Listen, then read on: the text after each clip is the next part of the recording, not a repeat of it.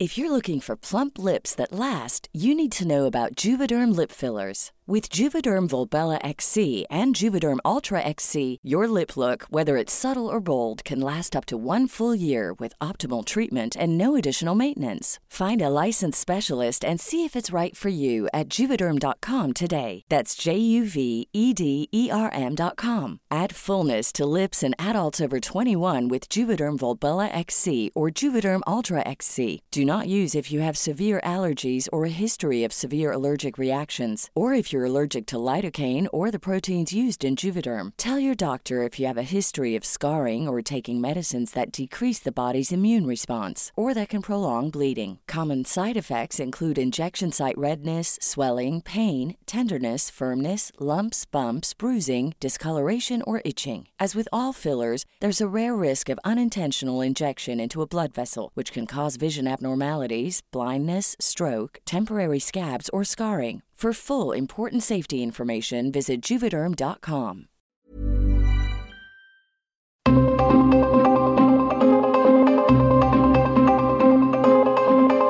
El Heraldo Radio presenta Zona de Noticias con Manuel Zamacona. Zona de Noticias, el epicentro de la información.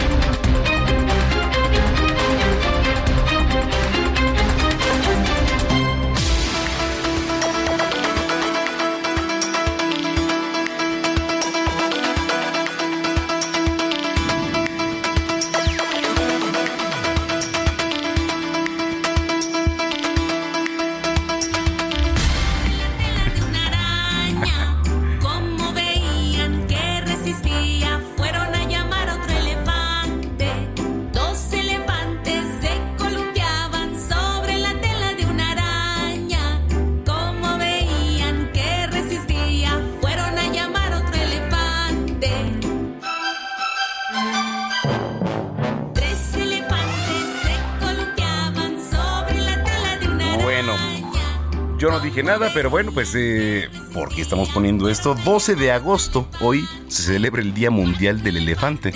La canción la eligió Gina, ¿eh? Aquí está. Y bueno, pues fue una iniciativa internacional impulsada por la Fundación para la pues reintroducción de los elefantes para hacer conciencia sobre la situación pues delicada de estos grandes mamíferos cuya por cierto población ha disminuido más del 60% en los últimos años, pudiendo extinguirse al finalizar la siguiente década.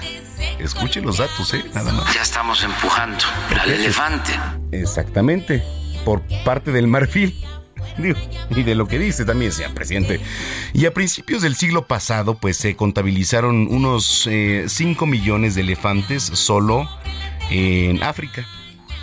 Bueno, actualmente se estima una población a nivel mundial de 600 mil ejemplares. Y el principal motivo de esta disminución y que sí es radica, la verdad, eh, en esta pues, rentabilidad del producto de comercio ilegal, que es el marfil, este, pues afecta a la conservación, a la preservación de esta especie y pues del ecosistema.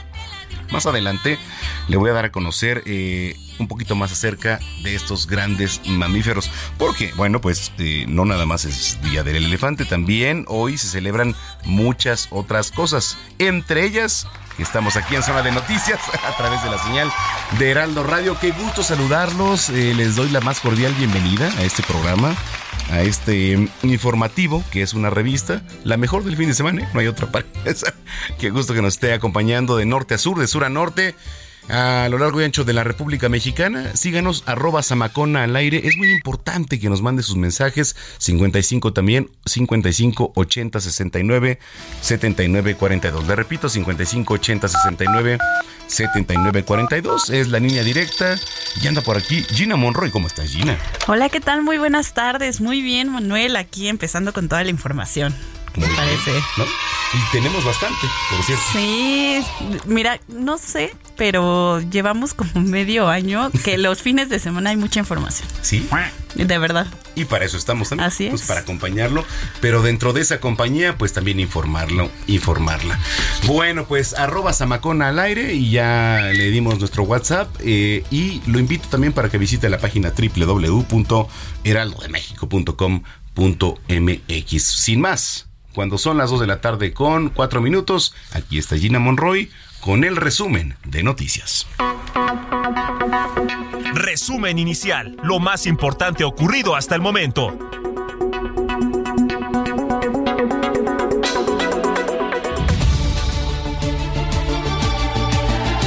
Fue detenido Miguel, presunto asesino de Milagros, quien fue apuñalada mientras caminaba. La detención fue confirmada por Alejandro Navarro, presidente municipal de Guanajuato, después de un operativo en conjunto con la Fiscalía del Estado.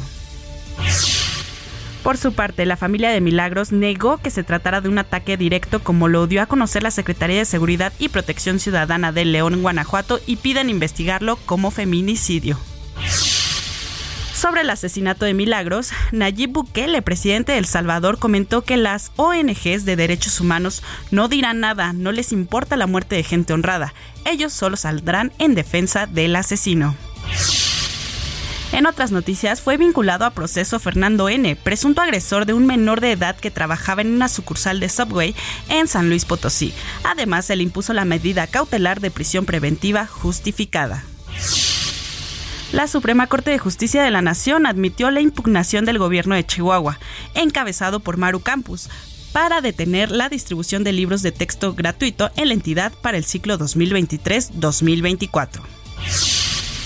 La Secretaría de Educación, Leticia Ramírez, dio a conocer que no ha sido notificada sobre el amparo que la Suprema Corte de Justicia de la Nación otorgó a Chihuahua. Escuchemos. Déjenme decirles que quiero que tengan la certeza que la Secretaría de Educación Pública publicará los programas sintéticos antes del inicio de clase, que nosotros legalmente hemos cumplido con todo lo que ha solicitado el Poder Judicial, escrupulosamente, y también hemos hecho uso de todas las, digamos, posibilidades legales para defendernos.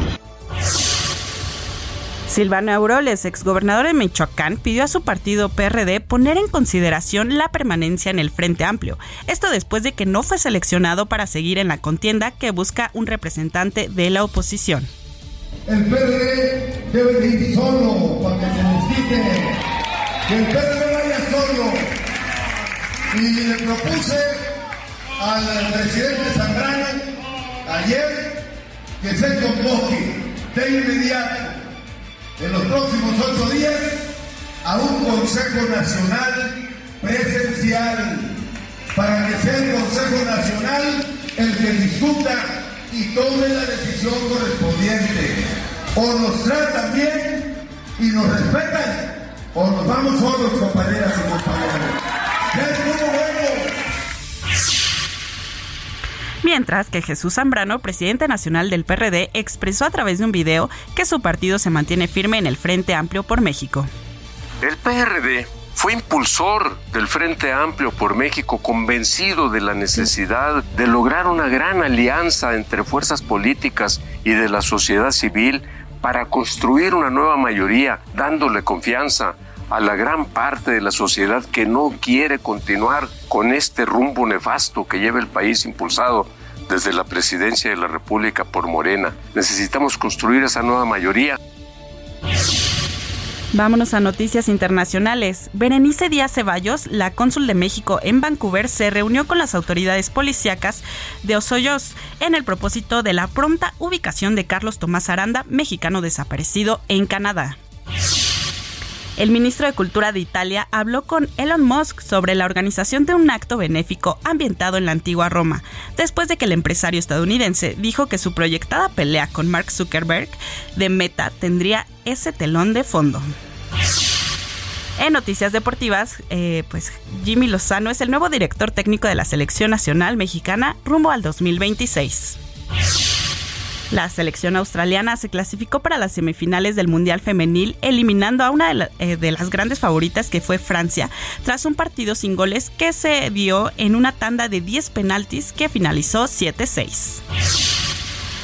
Para este sábado se prevé que el monzón mexicano eh, pues va a propiciar chubascos y lluvias fuertes con descargas eléctricas, ranchas de viento y posible caídas de granizo en Baja California Sur, Sonora, Chihuahua, Durango y Sinaloa. Habrá temperaturas máximas superiores a 45 grados en Coahuila, Nuevo León y Tamaulipas. Para el Valle de México se esperan máximas de 26 con mínimas de 13.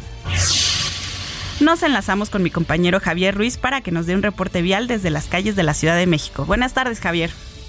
Hola Gina, ¿qué tal? Excelente tarde, te saludo con gusto. Nos encontramos ya recorriendo la zona centro de la Ciudad de México, en específico el eje 1 poniente de la avenida Bucareli. Vamos a presentar pues ya carga vehicular intensa, al menos para quien se desplaza del Paseo de la Reforma, para llegar a Chapultepec. Más adelante también rezagos para continuar sobre el eje 1 poniente la avenida Cuauhtémoc. Chapultepec también con rezagos a partir de la estación del Metro Sevilla y esto para llegar al entronque con insurgentes, superando insurgentes el avance mejora, sin embargo, pues ya llegando a la avenida Doctor Río de la Loza se vuelve complicado el avance, hay que utilizar como alternativa de preferencia el eje 2 sur, el avance es mucho más aceptable para quien desea llegar a la calzada de Tlalpan. De momento, Gina, el reporte que tenemos. Muchas gracias, Javier. Buena tarde. Hasta luego, excelente tarde. Solo espero un momento. Solo dime, no es cierto. Solo quédate en silencio, cinco minutos, acaríciame un momento,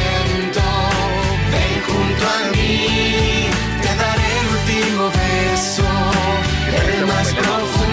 Sí, es que todos somos generación RBD, la verdad. Estamos chavos, Sí, ¿no? ah, bueno, Todos- eso sí, estamos chavos, estamos Hasta chavos. Sí, él es el Nada más primerísimo. que use otro shampoo y se acabó su edad. No, pues todos aquí jóvenes. Fíjate que RBD anunció que abrirá una nueva fecha en su gira de despedida. Esta va a ser el 21 de diciembre de este 2023 en el Estadio Azteca. Pues tome nota porque la preventa será este 17 de agosto. Ándale. Así que ya sabes. Me pides un beso y yo me quedo sin respirar. Solo espero un momento. Solo dime, no es cierto. Solo quédate en silencio. Sigue a Manuel Zamacona en Twitter e Instagram, arroba Zamacona al aire. desde a poco se detiene el tiempo en tu cara y se te acaba el cuento de hadas y se te mueve el piso, el cielo y no sabes ni cómo te llamas. Que por cierto, ahorita vamos a hablar un poquito más adelante de Elefante, bueno, del conjunto, ¿no? De musical, etcétera. Hoy que es Día Internacional del Elefante. Bueno, pues este. Qué gusto que nos estén acompañando. Dos de la tarde, ya con 11 minutos en el tiempo del centro. Eh, a ver, para empezar el recorrido en el país, la Suprema Corte de Justicia de la Nación concedió una suspensión de lo que tiene que ver con la distribución de libros de texto gratuitos. No nada más en Chihuahua, ya en muchos estados se manifestaron. ¿Qué está pasando? Lisbeth Lucero, adelante. Ahí tenemos a Lisbeth. Sí, ¿Escuchas? sí. Manuel. Hola Lisbeth, te escuchamos, ¿cómo estás? Hola, hola, Manuel, gracias. Un saludo a tuya y al auditorio. Así es, comentarles que la Suprema Corte de Justicia de la Nación concedió el día de ayer al Estado de Chihuahua la suspensión de la distribución de los libros de texto en los planteles de educación básica en la entidad. Esto tras la controversia constitucional promovida por la gobernadora Maru Campos contra las bases de la contra las bases este, de los materiales hechos por la Secretaría de Educación Pública y la Comisión Nacional de Libros de Texto Gratuitos. Bueno, bueno, ahí... Bueno. Perdón, Lisbeth, ¿ahí nos escuchas? Sí, yo los escucho perfectamente. Ah, ¿Ustedes perdón. mí? Perdón, sí, adelante, adelante Lisbeth. Ah, sí, como les decía Manuel, la Suprema Corte de Justicia de la Nación concedió al Estado de Chihuahua el día de ayer la suspensión de la distribución de los libros de texto en los planteles de educación básica de la entidad. Esto tras la controversia constitucional promovida por la gobernadora Maru Campos contra las bases de la elaboración de dichos materiales a cargo de la SEP y de la Comisión Nacional de Libros de Texto Gratuitos. La decisión de la Suprema Corte fue notificada este viernes, como les decía, a la Consejería Jurídica de Chihuahua, reforzando con ello la decisión de la jefa del Poder Ejecutivo para evitar que los libros sean repartidos en las escuelas primarias del Estado, con la suspensión firmada por el ministro Luis María Aguilar, misma que surtirá efecto sin necesidad de que se otorguen garantías sin perjuicio de modificación o revocación por algún hecho superviviente. Cabe señalar que esta controversia la emitió Maru Campus el miércoles 9 de agosto este, eh, competición para que no se distribuyeran estos libros de texto gratuitos, material que se obviamente se ocupará en este ciclo escolar 2002, 23 y 2024 que inicia el próximo 28 de agosto.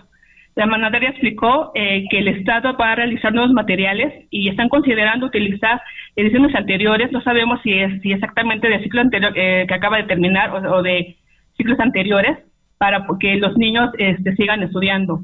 Manuel, este, Manuel, esa es la información. Pues vamos a estar muy pendientes y te agradezco mucho, Lisbeth. Hasta luego, buen día. Muy buen día. Bueno. A ver, eh, al inicio de este espacio, eh, en el corte informativo, le platicaba sobre Miguel, este presunto asesino de Milagros Montserrat, que ya fue detenido anoche a 38 horas después de este crimen registrado allá en León, que por cierto, pues también se volvió tendencia ahí en las redes sociales.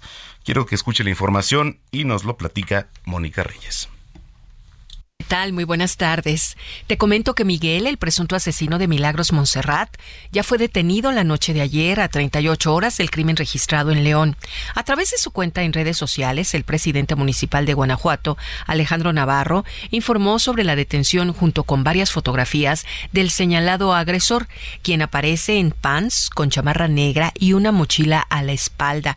Se observa sometido con las manos precisamente a la espalda. Las fotografías compartidas por el alcalde Navarro, también se observa el rostro completo de este atacante. Posteriormente, el gobernador Diego Sinué Rodríguez confirmó la detención dando crédito a la Fiscalía de Guanajuato y comentó, me han confirmado que el sujeto responsable se encuentra detenido. Agradezco el apoyo de la ciudadanía, de las autoridades locales de Guanajuato Capital y de la Fiscalía del Estado. Informó que en coordinación con la Fiscalía General del Estado se ubicaron al menos cuatro domicilios ligados a este presunto responsable. Con información de Gabriela Montejano, te saluda Mónica Reyes. Gracias. Gracias, Mónica Reyes, por la información. Vámonos hasta San Luis Potosí porque eh, por una tentativa de homicidio, Fernando N., el famoso tiburón, eh, Digo, seguramente usted también, como muchos, eh, lo odiamos ahí en las redes sociales hasta que no sale otro personaje ¿no? y vuelve a ser este, tendencia. Bueno, pues ya fue vinculado a proceso y de esto nos platica mi compañero Pepe Alemán. Adelante, Pepe. ¿Qué tal, Manuel? Fernando N., alias Tiburón, quien el pasado 31 de julio agredió brutalmente al adolescente de, de 15 años, Santiago, en la cocina de un subway de la capital potosina, y capturado cinco días después, fue vinculado a proceso por tentativa de homicidio calificado agravado y le fue declarada la prisión preventiva justificada, por lo que deberá estar recluido en el penal de La Pila al menos hasta el 11 de noviembre que termina el periodo de investigación complementaria dictada por el juez, aunque de ser declarado culpable pudiera purgar una pena de entre 12 años y 6 meses hasta 50 años de cárcel. Inicialmente la defensa de Tiburón pidió que se reclasificara el delito a lesiones calificadas agravadas, con lo que el acusado tendría derecho a un proceso abreviado y llegaría a un acuerdo con la víctima, pero el juez, Juan Daniel Ramos Ruiz, lo rechazó. Luego de los alegatos de la defensa y los fiscales asesorados por la Comisión Ejecutiva Estatal de Atención a Víctimas y por la Procuraduría de Protección a Niñas, Niños y Adolescentes, el juez determinó que los 21 golpes que recibió Santiago le ocasionaron conmoción cerebral y traumatismo intracraneal, y sí pudieron haber ocasionado su muerte. Solo que el grito de que ahí viene la policía lo detuvo y al agresor y la oportuna atención médica impidieron que Santiago perdiera la vida. También dijo que con la sujeción por el cuello intentó asfixiarlo y la patada que el tiburón le propinó al adolescente solo la saben los expertos en artes marciales mixtas. Además, se demostró que el acusado falseó información sobre su domicilio, que tiene familia en Estados Unidos donde incluso ha estado como indocumentado. Por ello, por todo ello, el juez ordenó que continuara preso, pues es un peligro para la víctima, para la sociedad y para los testigos, además de que es latente el riesgo de fuga. Estuvimos presentes en la sala 5 del Centro Integral de Justicia Penal en el Centro de Reinserción Social de La Pila, donde en la audiencia que duró más de cinco horas en parte a un receso porque se fue la luz, Fernando N. alias Tiburón vistió sudadera y pants en color gris con zapatillas deportivas. Se notó pálido y todo el tiempo tomó agua. Al conocer las decisiones del juez, se llevó las manos al rostro. Santiago, su mamá Edith y testigos protegidos estuvieron de manera virtual donde únicamente se escucharon sus voces. Informó desde San Luis Potosí, Pepe Alemán. Pues sí, gracias Pepe. Es un proceso que se tiene que seguir, eh, pero en la primera imagen, que es cuando lo detienen, este personaje, eh, ayudado de las redes sociales, por supuesto, y todo lo que tiene que, ver, eh, el esbozo que tenía era de una sonrisa, ¿no? Era de una sonrisa absurda, que, exacto, cínica también. Entonces, bueno, en fin. Oiga, eh, le quiero platicar que el presidente Andrés Manuel López Obrador eh, ha justificado el incremento por la carencia en los servicios de salud. No sé hasta qué punto usted, que nos viene escuchando, utilice un servicio de salud, que seguramente son muchísimas y muchísimos, ¿no? Por las últimas mediciones también de lo que hizo el Coneval. Adelante con la información, Iván Salday. Hola Manuel, buenas tardes. Durante la mañanera de este viernes en Palacio Nacional, el presidente Andrés Manuel López Obrador presumió que la pobreza en México se ha reducido durante su gobierno. De acuerdo con el Coneval, 5.7 millones de personas salieron de la línea de pobreza entre 2018 y 2022. Pero el mandatario federal también reconoció que en la misma medición del Coneval aumentó el indicador de la carencia por acceso a los servicios de salud en su gobierno, ya que el porcentaje de la población en el país con esa carencia pasó de 16.2% en 2018 a 39.1% en 2022. Pero así lo justificó el presidente López Obrador. Sí, el caso de salud hay una disminución, pero tiene que ver con la pregunta que se hizo y con el hecho de que eh, tenían apuntados a todos con credencial, con el llamado seguro popular, que ni era seguro ni era popular. Entonces, como ya no están esas credenciales, la gente cuando les preguntaron dijeron, no, pues no tenemos seguro, porque ya ahora es eh, atención médica gratuita ya no se necesita ningún tipo de seguro. El titular del Ejecutivo Federal reiteró su promesa de que al final de su gobierno, en septiembre del 2024, México tendrá uno de los mejores sistemas de salud del mundo, mejor que el de Dinamarca y Canadá. Entendiéndose el compromiso que tenemos en materia de salud es que antes de que termine mi mandato, vamos a tener un sistema de salud de los mejores del mundo. Se va a garantizar el derecho a la salud. Manuel, la información esta tarde. Gracias, Iván Saldaña, por la información. Que por cierto, ya se terminaron tres tramos del, pues este tren interurbano, que va a ser un trayecto total de 20 minutos. Vamos con Michelle Santiago, que nos tiene información. Ya casi está listo. Es el tren interurbano México-Toluca, que por fin verá la luz luego de ocho años de incertidumbre. El proyecto contempla siete estaciones, dos serán terminales, Sinacantepec en Toluca y Observatorio en la Ciudad de México. El avance en la construcción es significativo. En la parte de obra civil, digamos, nosotros ya tenemos todo concluido hasta el bitúnel, que son 41 kilómetros al 100%. Y de la obra electromecánica tenemos eh, la vía, la catenaria y todos los sistemas, eh, la vía y catenaria al 100%. Y la parte de sistemas de telecomunicaciones la tenemos aproximadamente al 85% en la parte del túnel. La fase de pruebas en el tramo 1 se realiza con éxito a casi un mes de su inauguración. Este es uno de los carros del tren interurbano México-Toluca. Recorrerá 57.7 kilómetros desde Toluca hasta Observatorio. El 14 de septiembre se prevé que sea la inauguración del primer tramo, que son cuatro estaciones: Sinacantepec, Pino Suárez, Tecnológico y Lerma. Esta primera fase es de 20 kilómetros y se recorrerá en 16 minutos. Los trenes son de los más modernos, destacan por su seguridad y cada convoy está conformado por cinco vagones se tienen tres sistemas de frenado. Si es uno el mecánico, digamos, uno eléctrico y uno magnético. Y de hecho, la parte del, magnético es, es, precisamente por el tema de las pendientes, además de que tiene un sistema que arroja arena al riel para generarle mayor adherencia. El Heraldo Televisión recorrió el interior de uno de los trenes. Todavía se conservan los empaques y envolturas de los pisos y los asientos. 20 trenes conforman la flotilla que brindará servicio y se proyecta que abrirá la puerta a 230 mil usuarios por día. El centro de operaciones es un cerebro vanguardista. Estamos en la parte más importante del tren, es el centro de control operacional. Es el cerebro y los ojos de todo el tren. Desde aquí vamos a poder monitorear, supervisar y telemandar todas las instalaciones de este proyecto. El área de talleres es innovador, brindará un servicio eficiente y oportuno todo el mantenimiento aquí se puede dar a los trenes sin ningún problema. Una de las ventajas que se tiene en este proyecto es que este taller es capaz de darle servicio a trenes que no son de, del proyecto. El centro de capacitación prepara con emuladores a los operadores para reaccionar ante ciertas eventualidades, como la evacuación o liberación de vías. Un tren que avanza y que estará listo en su totalidad en diciembre de este año. Michel Santiago Díaz, Heraldo Media Group. Bueno, pues ahí está la información. Muchas gracias. Oiga, yo le invito para que esté en contacto con nosotros. Arroba Samacona al aire. Son las 2 de la tarde ya con 24 minutos en el tiempo del centro del país. Aquí, a través de la señal de Heraldo Radio en el Valle de México, 98.5 de FM. Soy Manuel Zamacona. Vamos a una pausa, no le cambie, tenemos más información.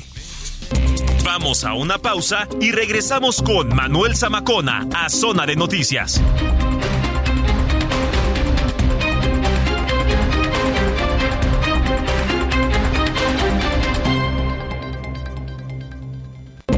Ya estamos de regreso en Zona de Noticias con Manuel Zamacona por el Heraldo Radio.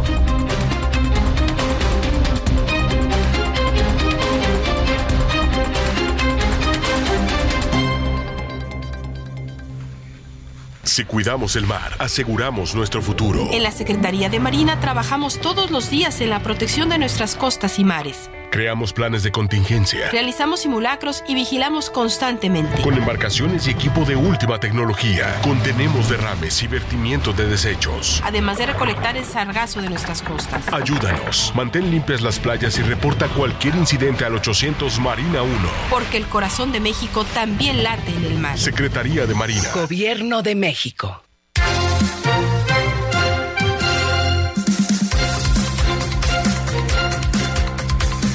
Bueno, pues ya son las 2 de la tarde con 31 minutos en el tiempo del centro del país. Muchas gracias por continuar con nosotros. Si es que ya estaba en sintonía, si lo acaba de hacer, sea usted bienvenido, bienvenido a este espacio de noticias aquí a través de la señal de Heraldo Radio. Eh, bueno, hay bastantes temas ahorita por abordar. Uno de ellos lo tiene mi compañera Gina Monroy. ¿Cómo estás, Gina?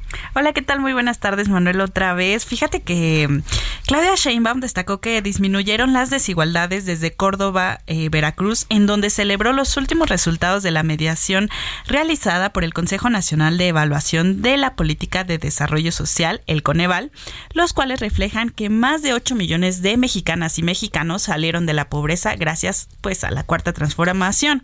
Al respecto, ejemplificó el avance que ha tenido el país desde la llegada este gobierno con la recuperación de Mexicana de Aviación, una empresa nacional que cayó en bancarrota durante los gobiernos pasados. Así la información de Claudia Sheinbaum. Bueno, pues ahí está, ese es un tema. Y el otro también que está bastante duro es el tema de los transportistas. ¿Por qué? Porque en el Estado de México también ya se han estado quejando, eh, pues digo, y con toda razón, ¿no? Eh, la gente eh, diario tiene movilidad. Y todo mundo tiene derecho a moverse por una vía libre. y manifestarse donde lo tenga que hacer. Anda, eh, y tengo la línea telefónica. Ya estamos contactando en este momento a Jafet Sainz, que bueno, es uno de los líderes eh, transportistas del Valle de México. Digo, sobre todo, pues para que nos explique, ¿no? ¿Por qué va? ¿De qué va? ¿Qué es lo que quieren? Un pliego petitorio, etcétera. Entonces, bueno, pues estamos tratando ahí de, contactar el, el, tema con, con Jafet, ¿no? Eh, y bueno, mientras eso sucede, vamos a ir rapidísimo con las recomendaciones culturales en este sábado, que por cierto, hoy 12 de agosto del año 2023, Melisa Monero. Recomendaciones culturales con Melisa Moreno.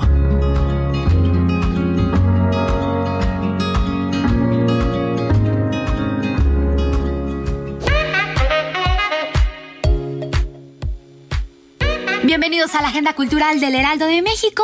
Yo soy Melisa Moreno y esta es nuestra selección para Zona de Noticias. El Colegio de San Ildefonso presenta la magna exposición Sergio Hernández, la más grande y completa selección del pintor de origen mixteco, representante esencial de la llamada Escuela Oaxaqueña, que está albergada en siete salas del recinto. En la muestra podremos conocer cuatro aspectos de la extensa y deslumbrante producción artística de Hernández. Códices, un núcleo con una fuerte carga política donde será posible conocer algunas de sus reinterpretaciones e intervenciones al imaginario colectivo en torno a figuras históricas y literarias. Asimismo, universos que reúne obras que son claras invitaciones a la contemplación.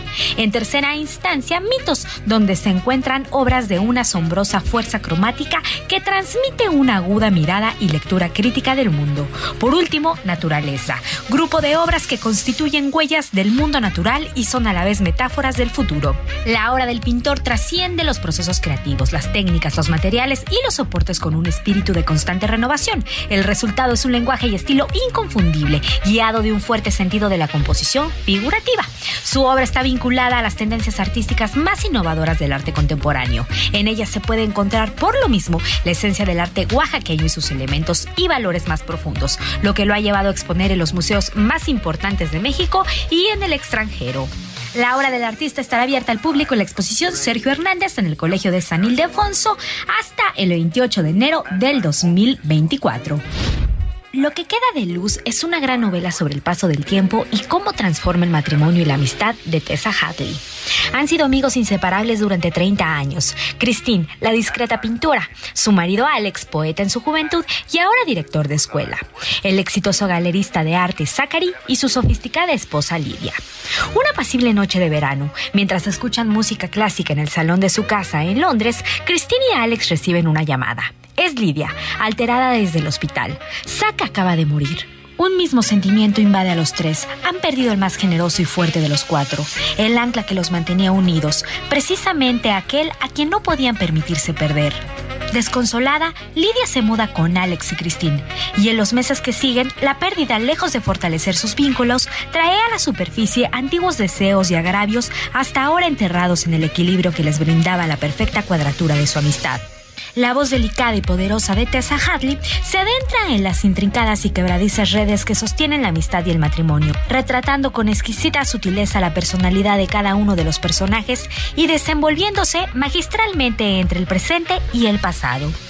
Con sabiduría y elegancia, esta novela nos revela cómo ciertas decisiones que creíamos haber adoptado con profunda convicción son en realidad fruto de un orden que el azar ha ido tejiendo silenciosamente frente a nuestros ojos, que miraban sin ver.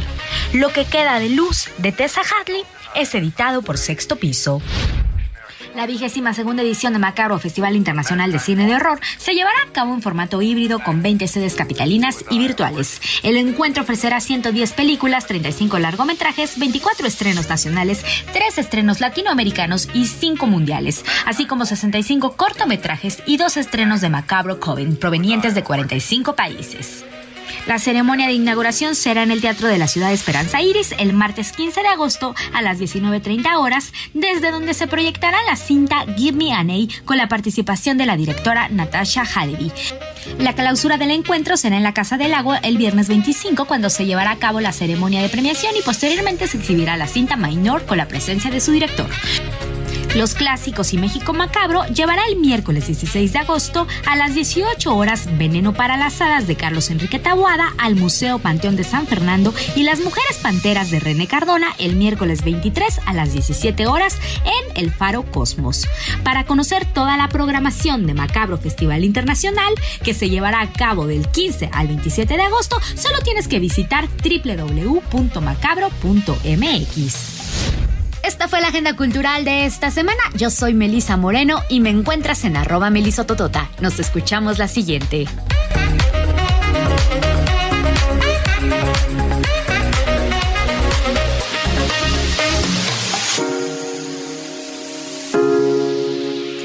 Hablemos de tecnología con Juan Guevara.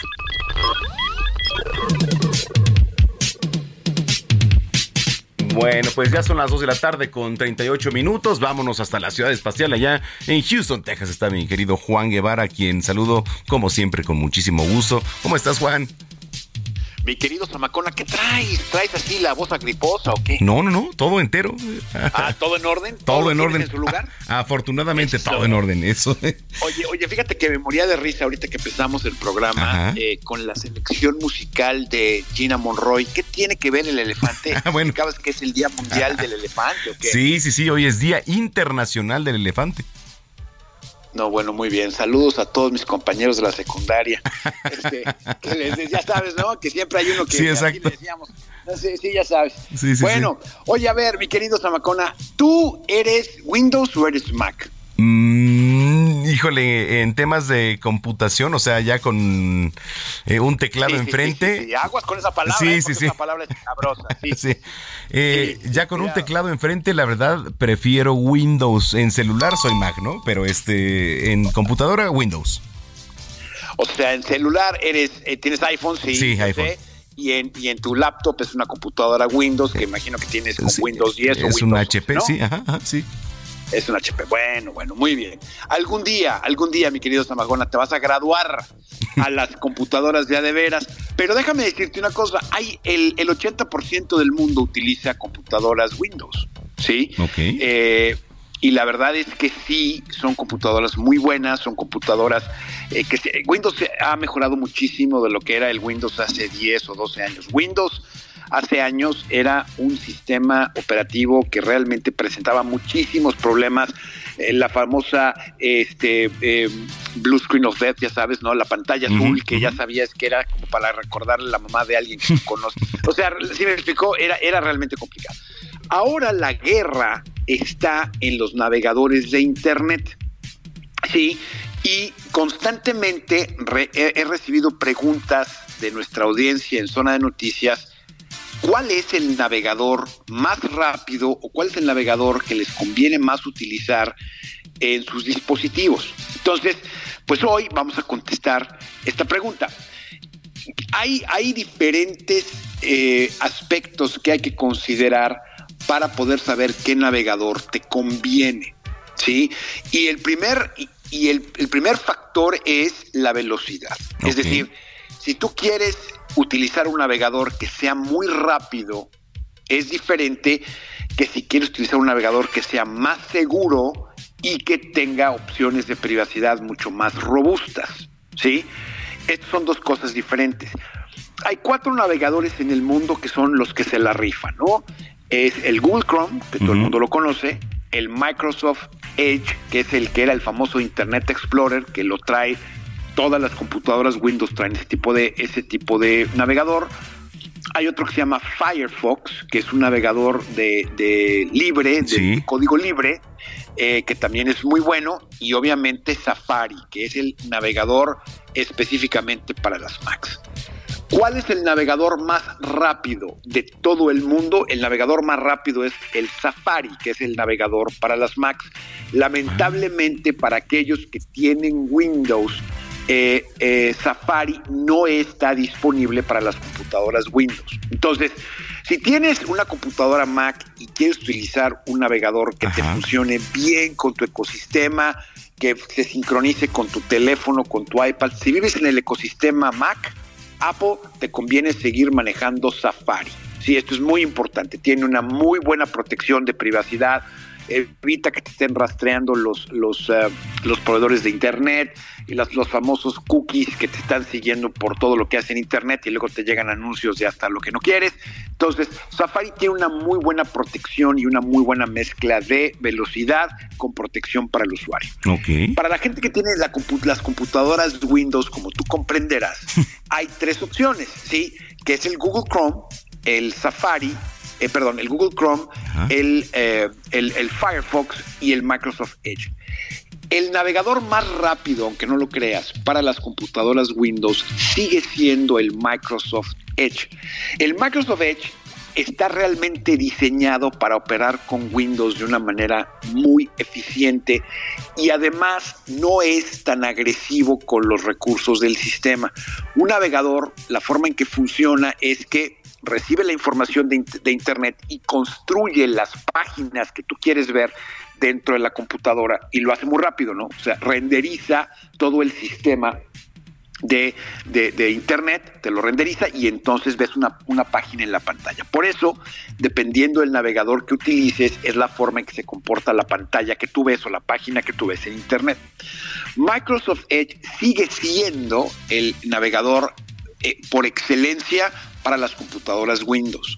Ahora, hay muchas cosas que Google Chrome ofrece para las computadoras Windows, como las extensiones, ¿no? Tengo una extensión de esto, tengo una extensión del otro. O sea, entonces Google Chrome es el segundo navegador más rápido, es muy popular, pero el problema que tiene grave es que recolecta información de todo lo que buscas, de todo lo que ves, de todo lo que navegas.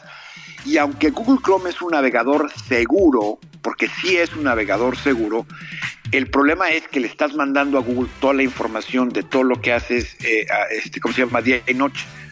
Y cuando sincronizas Google Chrome con tu dispositivo Android o lo sincronizas con tu iPhone o etcétera, porque además Google Chrome es un navegador multiplataforma, pues estás dando una serie de información a Google que a lo mejor no, no quieres darla, ¿no? Yo en lo particular he usado Google Chrome porque es muy, es muy buen navegador, pero no creas que me hace feliz la cantidad de datos que recopila.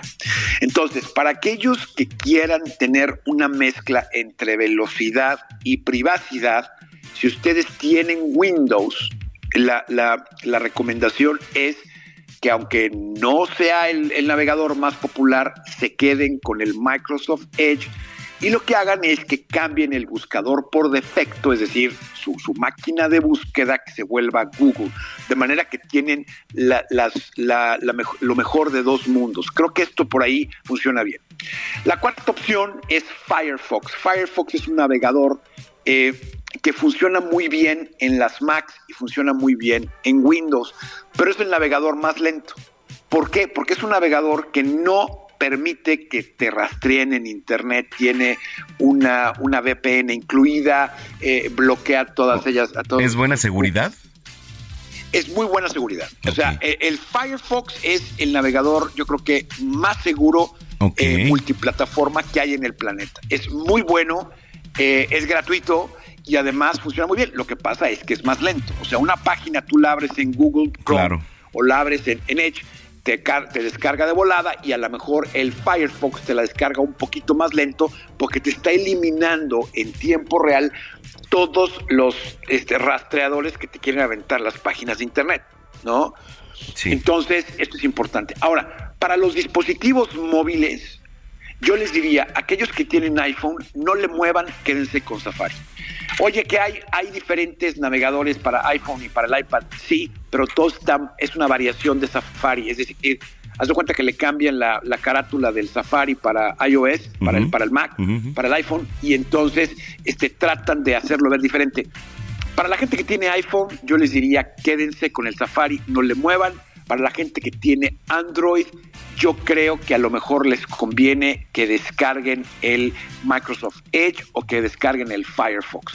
El utilizar Google Chrome en, en en los dispositivos Android es abrirle la puerta al Chrome y a Google para que les revise toditito lo que tienen en el dispositivo Android. Ojo, ojo, eh, con lo que nos sí, está eso, platicando eso, Juan tengan cuidado ahí.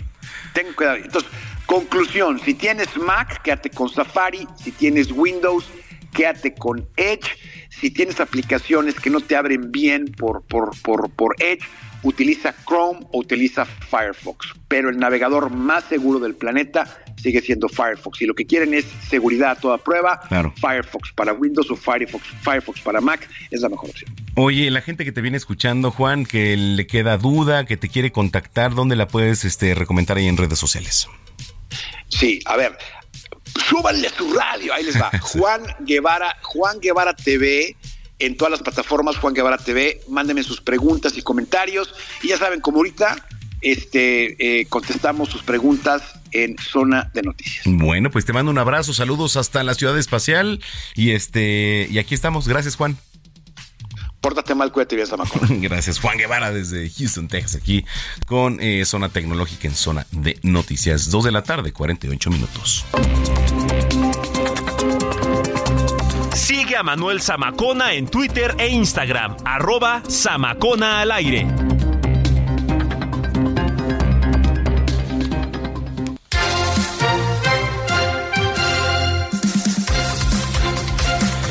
Bueno, a ver, eh, quiero, eh, usted que nos viene escuchando, ya sea en el auto, en su dispositivo móvil, a través de su hogar también, eh, hay un grupo que es Grupo Poniente en Movimiento.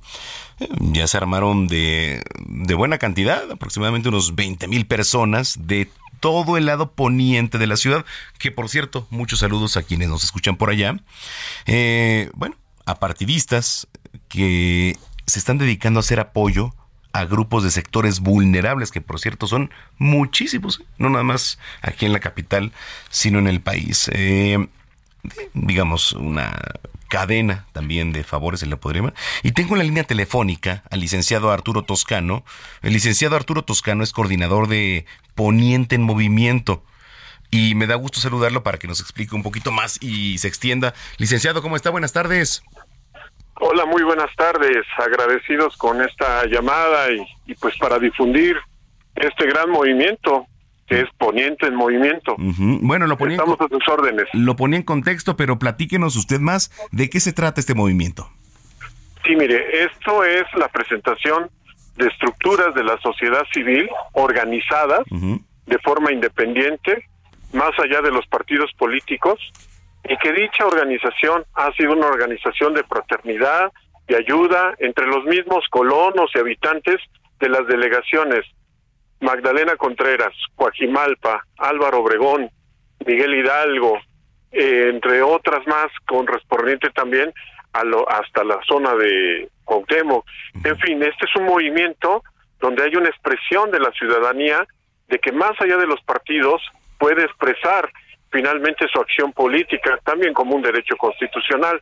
En ese sentido, este movimiento, en, ante las inminentes elecciones ya próximas, va a tomar parte con apoyo al partido político que en todo caso pueda llevar las banderas, las necesidades de esta organización, de este gran colectivo que ya ha participado en algún momento en elecciones, en el 2018, en el 2021, y que bajo sus apoyos fue determinante para resolver a favor finalmente de algún contendiente en particular la elección correspondiente, en su caso para jefe de gobierno. Entonces, es importante, en este momento estamos en un gran mitin en el monumento de Álvaro Obregón, nos asisten casi diez mil personas, se escuchará de fondo, y este es finalmente un pronunciamiento en torno al, a una posición que es la posición que nos están señalando de la ola azul de Morena, y se está generando también apoyos, y lo están diciendo tal cual,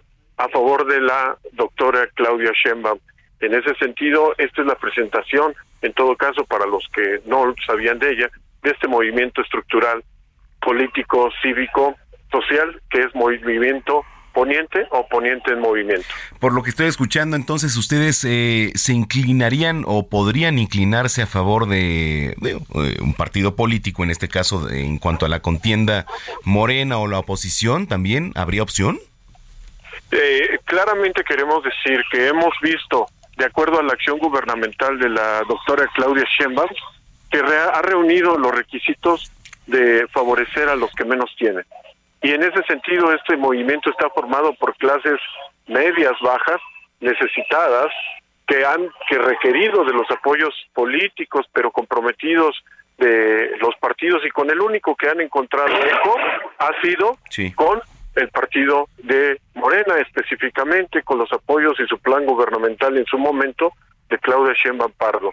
y se están inclinando por ello. Eh, antes de irnos a la pausa, ¿qué es lo que están haciendo ahorita en este momento? ¿Qué se lleva a cabo, este licenciado? Tenemos la, la concentración, como ustedes son cuetones que se están lanzando, propio de una concentración política, eh, que le digo que en aproximadamente 10.000 personas que se encuentran en el monumento Álvaro Obregón y que también está encabezando el diputado Gonzalo Espino, que también eh, está apoyando el movimiento dentro de Morena que se llama la Ola Azul y estamos haciendo una acción coordinada para poder manifestar finalmente el potencial en el manejo de las preferencias electorales que en su momento de manera legal pacífica haremos también valer, pero repito, inicialmente en su momento ahorita para la coordinación nacional de la cuarta transformación a favor de Claudia Sheinbaum y ya también está encabezando este movimiento el, diputado Gonzalo Espino. Bueno, pues nos vamos a ir a una pausa. Licenciado, muchísimas gracias. Rápidamente para los, que nos escuchan, ¿alguna red social, eh,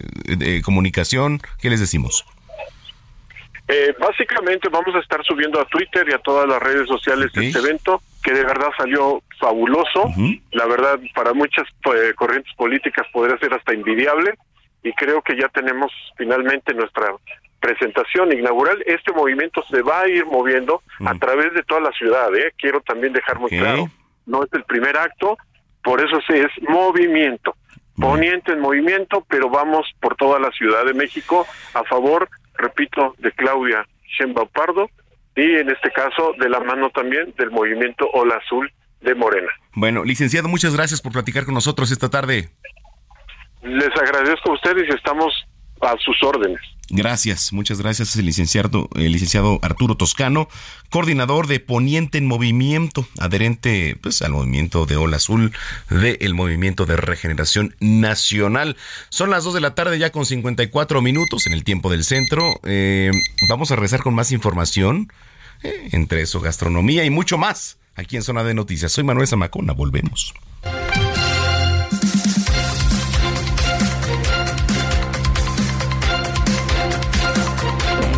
A una pausa y regresamos con Manuel Zamacona a Zona de Noticias.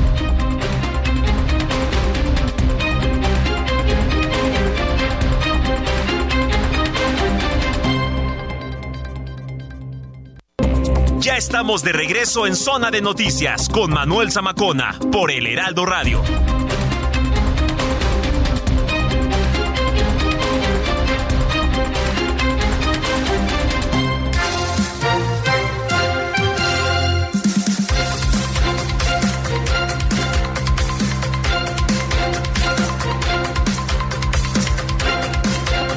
Bueno, pues son las 3 de la tarde en punto, tiempo del centro de la República Mexicana. Eh, me estoy metiendo a la página. Hoy es día de... Ah, bueno, porque les tengo que platicar que este, pues siempre me meto a esta página que es muy buena. Eh, la operan españoles, pero es Día Internacional de... No, muy buena, digo. Hoy, por ejemplo, ya dimos en al inicio de este espacio Día Mundial del Elefante. ¿De qué te ríes? ¿De, ¿de qué te ríes, Gina? Yo no sé de, qué se ríe. Habrá sido de la canción de hace ratito. Seguramente. dijo nuestro querido Juan Guevara. Aunque ahorita que me acuerdo, mi querido eh, Manuel. Bueno, antes que nada, buenas tardes. Buenas tardes, Héctor Vieira. ¿Cómo estás? Muy bien, amigo, con el gusto de acompañarte el día de hoy. ¿Ya estamos al aire? avísenme. Avísenme. Por favor, mi Luis. No. Ahí les encargo. Ahorita que decías lo de las canciones de elefantes, me acordé, hay una buenísima de Chicoche y la crisis que se llama El elefante y la hormiguita. Ahí para nuestros amigos que nos están escuchando, ahí que la busquen en YouTube.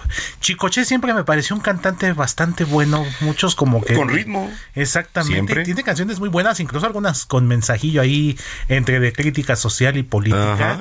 Había una que se llama El sustazo del negrazo, donde hacía alusión a Arturo Durazo Moreno, el jefe de la policía de la Ciudad de México, del entonces Distrito Federal, que de quien se supo infinidad de tropelías, imagínate. Y entre ellas el Partenón.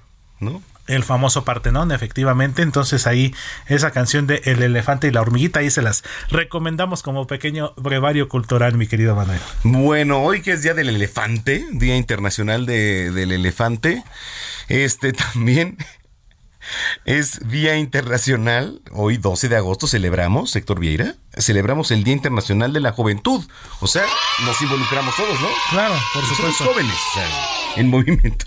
Eh, que bueno, pues es una fecha promovida por la Organización de las Naciones Unidas, que bueno, pues busca conseguir la participación de las, de los jóvenes en todos los ámbitos de la sociedad. Eh, solucionar los desafíos que la juventud se enfrenta cada día y sí, efectivamente son muchísimos, pero para eso estamos aquí, para informarle. Bueno, actualmente eh, hay una población juvenil que es la más grande de la historia. Según datos de la ONU, en el mundo hay unos 1.800 millones de jóvenes. Y ahí entramos, ¿no? Creo que nosotros. Bueno, tú, no sé. No lo sé. En la orillita. Sí, entras así todavía, ¿no? Rayando. Claro, exactamente. Bueno, En término beisbolero, en safe todavía. Te voy a incluir todavía, Héctor Vieira. Eh, eh, con edades comprendidas entre 10 y 24 años. Uy, ya no. No, ya no entramos ahí. Ya descartados. Y se trata de un colectivo pues frágil que hay que proteger y sí nos corresponde, ¿eh? Porque también somos hermanos, somos eh, alguien pues a Primos, seguir. sobrinos, tenemos Todos, jóvenes efectivamente. claro. Entonces, bueno, ya más adelante les voy a, a platicar de qué se trata. Mientras tanto, pues este, aquí está Héctor Vieira con el resumen de noticias de esta tarde. El resumen de las tres con Héctor Vieira.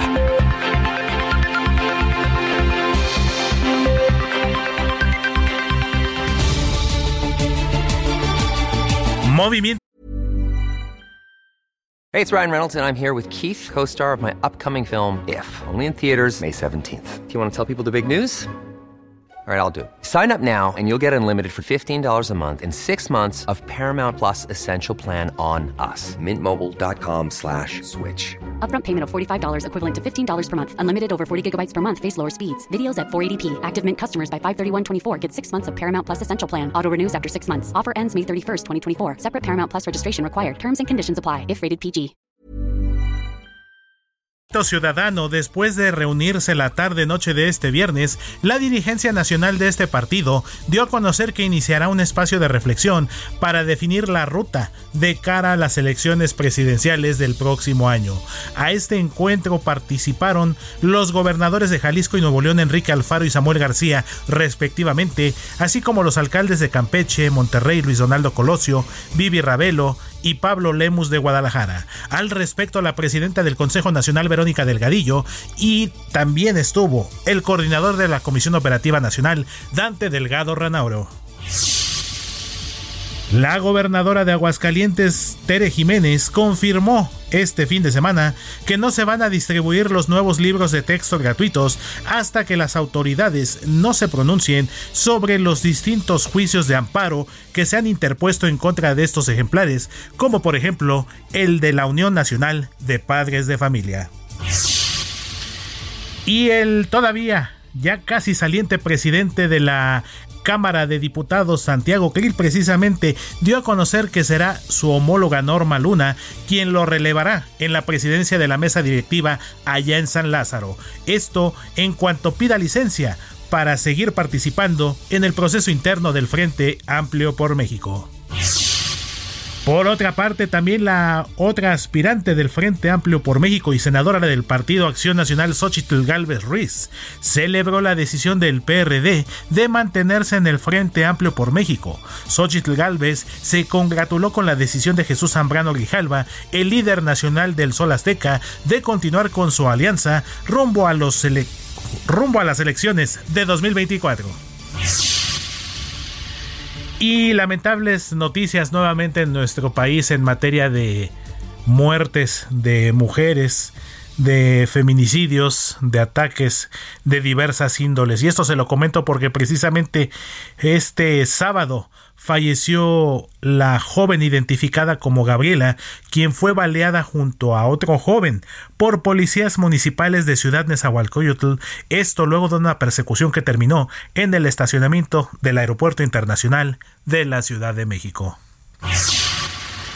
Como parte de su visita al estado de Chiapas, la ex jefa de gobierno de la Ciudad de México y aspirante a la Coordinación Nacional de la Defensa de la Cuarta Transformación, Claudia Sheinbaum, se reunió con Miguel Flato, ganador del Premio Cannes 2022 a Mejor Película, grabada con un equipo celular.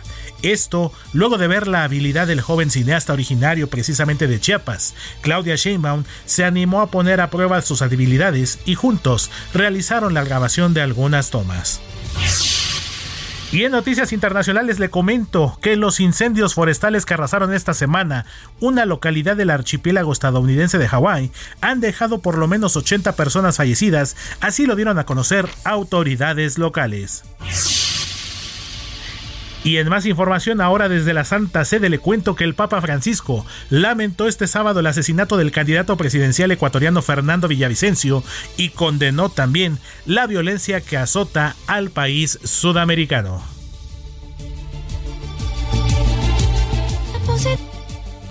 Ya donde ya no me latía. A ti sí te creo cuando me mi amor.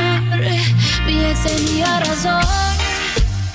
Dijo que no iba a encontrar uno como él y me llegó uno mejor, que me trata mejor. Mi ex tenía razón cuando dijo que nadie me lo hará como él, pa' que le digo que no. Si me lo hace mejor. Está bastante buena, ¿eh? Esta cancioncita ahorita que la le estoy poniendo atención y la estamos escuchando aquí en cabina, pues le comento que la cantante colombiana Carol G estrenó precisamente este tema que estamos escuchando, titulado Mi ex tenía razón, y que forma parte de su nuevo material discográfico titulado Mañana será bonito. Esta nueva canción parece estar llena de indirectas para su expareja, el reggaetonero anual. Cabe recordar que ha sido precisamente él a quien desde hace tiempo se la ha pasado tirando indirectas a Carol G. Esto es Mi ex tenía razón de la cantante colombiana Carol G. Dijo que no iba a encontrar uno como él y me uno mejor, que me trata mejor. Mi ex tenía razón cuando dijo que nadie me lo hará como él, porque le digo que no, si me lo hace mejor.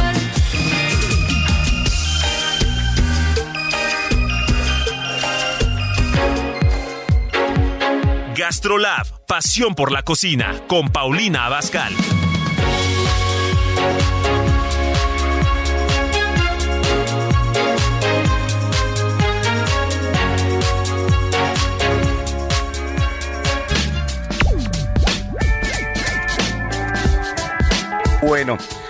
Son las 3 de la tarde ya con 9 minutos en el tiempo del centro del país. Llegó una de las secciones consentidas que es Gastrolab con mi querida chef Paulina Bascal que ya está en la línea telefónica. ¿Cómo estás, Pau? Hola Manuel, me da muchísimo gusto saludarte a ti y a todos los que amablemente nos escuchan este sabadito. Igualmente, pues tú ilústranos, cuéntanos con qué nos arrancamos. Pues mira, vamos a hacer unos huevitos eh, como en una cazuelita o huevitos gratinados. Están súper fáciles y la verdad es que van a quedar como si fueran chefs, o sea, a otro nivel. Ah, me parece perfecto. ¿Por dónde empezamos? Mira, vamos a necesitar un paquete de tortillinas eh, de harina. Ujú. Luego vamos a necesitar, eh, bueno, obviamente huevo, queso chihuahua o queso manchego, lo que les guste, e incluso pudieran agregar el queso que ustedes quieran, ¿eh? Ok. Van a tener también pimientos, Perdón, se, se cortó un poquito. vas a tener, vas a tener pimientos, vas a tener un poquito de cebollita picada, Ujú. Y muy importante es que uno piensa que cuando eres chef pastelera tienes que tener el molde de los cupcakes, pero en realidad, Manuel, puedes tenerlo no nada más para hacer pasteles, sino para hacer estos huevitos. Ok. Moldes. ¿Mm? Y vas a tener también una taza de crema. Y taza de crema, ok. Entonces, aquí lo que yo te quiero decir es, vas a poner en tu molde del cupcake tu tortillita Si es necesario que le hagas un pequeño recorte con unas tijeras, está perfecto y lo que sobra no se tira, lo puedes freír y te sirve como para darle un tono crujiente a alguna ensalada. Ok. Bueno, y entonces adentro de cada molde de cupcake vas a poner una cucharadita de mantequilla, tu tortillita recortada para que te quede del tamañito de tu cupcake. Una cucharada de mantequilla. Ujú. Y luego, Manuel, lo único que vas a hacer es ponerle el pimiento, la cebolla, un poquito de la crema en cada eh, uno de los cazuelitas de tu, de tu tortilla de harina. Ok. Y una vez que tienes eso, vas a partir en un plato aparte cada huevo y lo vas colocando encima de cada tortillita que ya tienes ahí condimentada con tu cebolla, el pimiento y la crema. Ok. A la tortilla. Y una vez que ya tienes todos tus huevitos así, ¿qué crees? Le pones mucho queso por encima y los metes a hornear. Horneamos. ¿Alguna recomendación? que será unos... eh, A 180 grados, unos 10, 12 minutos. Va a depender mucho cómo te guste. A mí me gusta, la verdad, la yema muy líquida. Entonces yo los dejo unos 8 minutitos, pero va a depender mucho el gusto de cada quien. Ok. Y pues lo acompañas con una salsita verde, una salsa pico de gallo, lo que tú quieras para acompañar. Ya sabes que los mexicanos amamos, amamos el Eso sí, yo la verdad es que soy fanático de las salsas, me gustan mucho. ¿No? Entonces, este, digo, cada quien come el picante que, pues, que quiere, ¿no? Que necesita.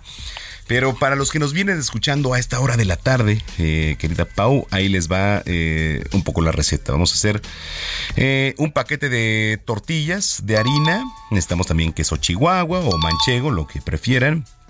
Pimienta, cebolla picada. Eh, vamos eh, también a utilizar una taza de crema. Vamos a poner en el molde, es un molde donde usted ocupa, pues quizá a lo mejor una gelatina, un cupcake ahí. Um, y no hay que desperdiciar porque de repente, pues obviamente nos va a quedar un residuo alrededor. Um, vamos a poner una cucharada de mantequilla también y el pimiento, la cebolla y la crema. Lo vamos a partir en un plato, eh, digo, con cada huevo que usted ya tiene previamente cocinado y agregar a la tortilla, poner queso, digo, en demasía porque me encanta el queso, y lo vamos a hornear y salsa al gusto. No sé si estuvo bien la receta y cómo, cómo lo escuchaste, Pau. No, pues ya sabes que siempre me ya la competencia, Manuel. ¿Eh? Bueno, pues ahí está, digo, eh, hacemos el intento, ¿no? De aquí. No, hombre, eres todo un chef ya, Manuel. Muy bien. Oye, la gente que te viene escuchando, ¿en dónde te sigue para más recetas? Y dónde te ve, por supuesto, también en TV. Bueno, ya sabemos que me van a poder encontrar lunes, miércoles y viernes en el estilo de Paulina Bascal, martes y jueves en GastroLab, ambos en el canal 8 de televisión abierta y también en Sky y en Easy y todas las plataformas del Heraldo Media Group. También me van a poder encontrar en mis redes sociales como Paulina Bascal, estamos absolutamente en todas con la palomita azul, por favor no acepte imitación. Bueno, pues eh, te mando un abrazo como siempre, querida Pau. Muchísimas gracias. Y si lo permites, pues nos escuchamos dentro de ocho días.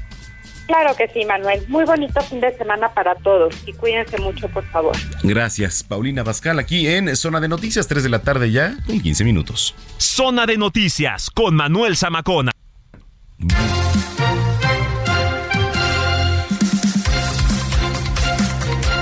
Bueno, la campaña empieza con dignidad. Eh, digo, exige que se respeten los derechos humanos, que por cierto, derechos humanos aquí en nuestro país es hablar de un tema importantísimo en todos sentidos, ¿eh? Eh, de migrantes, de minorías también allá en Estados Unidos. Y tengo en la línea telefónica a... Tenía. Andrea Guerrero, eh, directora ejecutiva de Allianz, allá en San Diego, originaria, pues aquí de nuestro país, de México, promotora de la campaña Empieza con Dignidad, que está en la línea telefónica. Creo que ya no se cortó la llamada. ¿Cómo estás, Andrea? Bien, bien. Gusto en estar con ustedes. Muchas gracias. Oye, a ver, eh, la gente que nos viene escuchando quisiera eh, empezar por preguntarte eh, y más bien que le explicaras un poco al público de qué se trata este movimiento Empieza con Dignidad. Sí, pues consideramos que la dignidad es un elemento central para las democracias en México y en los Estados Unidos y la entendemos como el derecho de toda persona a ser respetada por sí misma y recibir un trato ético. Entonces, la campaña enfoque en lo que no está haciendo los Estados Unidos. En México, la constitución empieza con esta frase, que todos los mexicanos gozarán de los derechos humanos reconocidos en la Constitución y en los tratados internacionales. En, la, en los, leyes de los Estados Unidos no mencionan derechos humanos en ningún lugar, ni en la Constitución, ni en, los, uh, leyes federales o estatales, ¿no? Entonces hay una gran diferencia entre lo que está pasando en México y en los Estados Unidos. Ah, en México, ah, la lucha es para e-, es para demandar que protegen esos derechos ya reconocidos. En los Estados Unidos, la lucha es que reconozcan los derechos humanos. Entonces, la campaña empieza con dignidad. Eh, exige al presidente Biden a reconocer a los derechos humanos. Porque antes de protegerlos, necesitamos reconocerlos.